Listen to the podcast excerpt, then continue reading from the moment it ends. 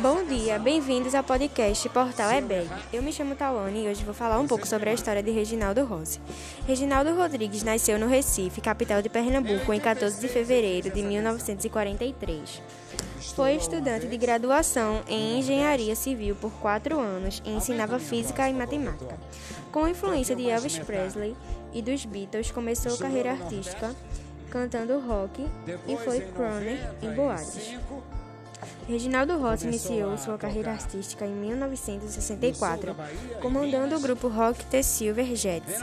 Depois, integrando-se à Jovem Guarda. No início, abria shows de Roberto Carlos. Certa vez em entrevista, Reginaldo Rossi, quando lhe foi perguntado, respondeu que achava que até aquele momento teria vendido um número superior a 20 milhões de discos. Com relação à carreira política, Reginaldo Rossi foi candidato a vereador do município de Jaboatão dos Guararapes em 2008. Obteve 717 votos, ficando com centésimo décimo nono lugar. Filado, filiado,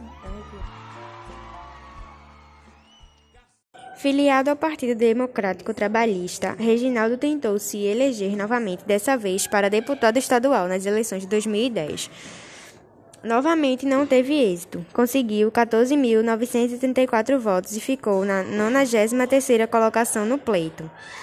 No dia 9 de dezembro de 2013, Rossi passou por um procedimento chamado toracocentese, que tirou 2 litros de líquidos acumulados pela no dia 9 de dezembro de 2013, Rossi passou por um procedimento chamado toracocentese, que retirou 2 litros de líquidos líquido acumulados entre a pleura e o pulmão.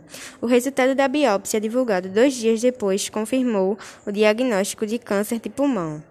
Reginaldo Rossi morreu na manhã de 20 de dezembro em 2013, aos 69 anos de falência múltipla de órgãos em decorrência de câncer no pulmão. Seu corpo foi sepultado no cemitério Morada da Paz, em Paulista, região metropolitana do Recife ao som de Recife, Minha Cidade, música que compôs em homenagem à sua terra natal.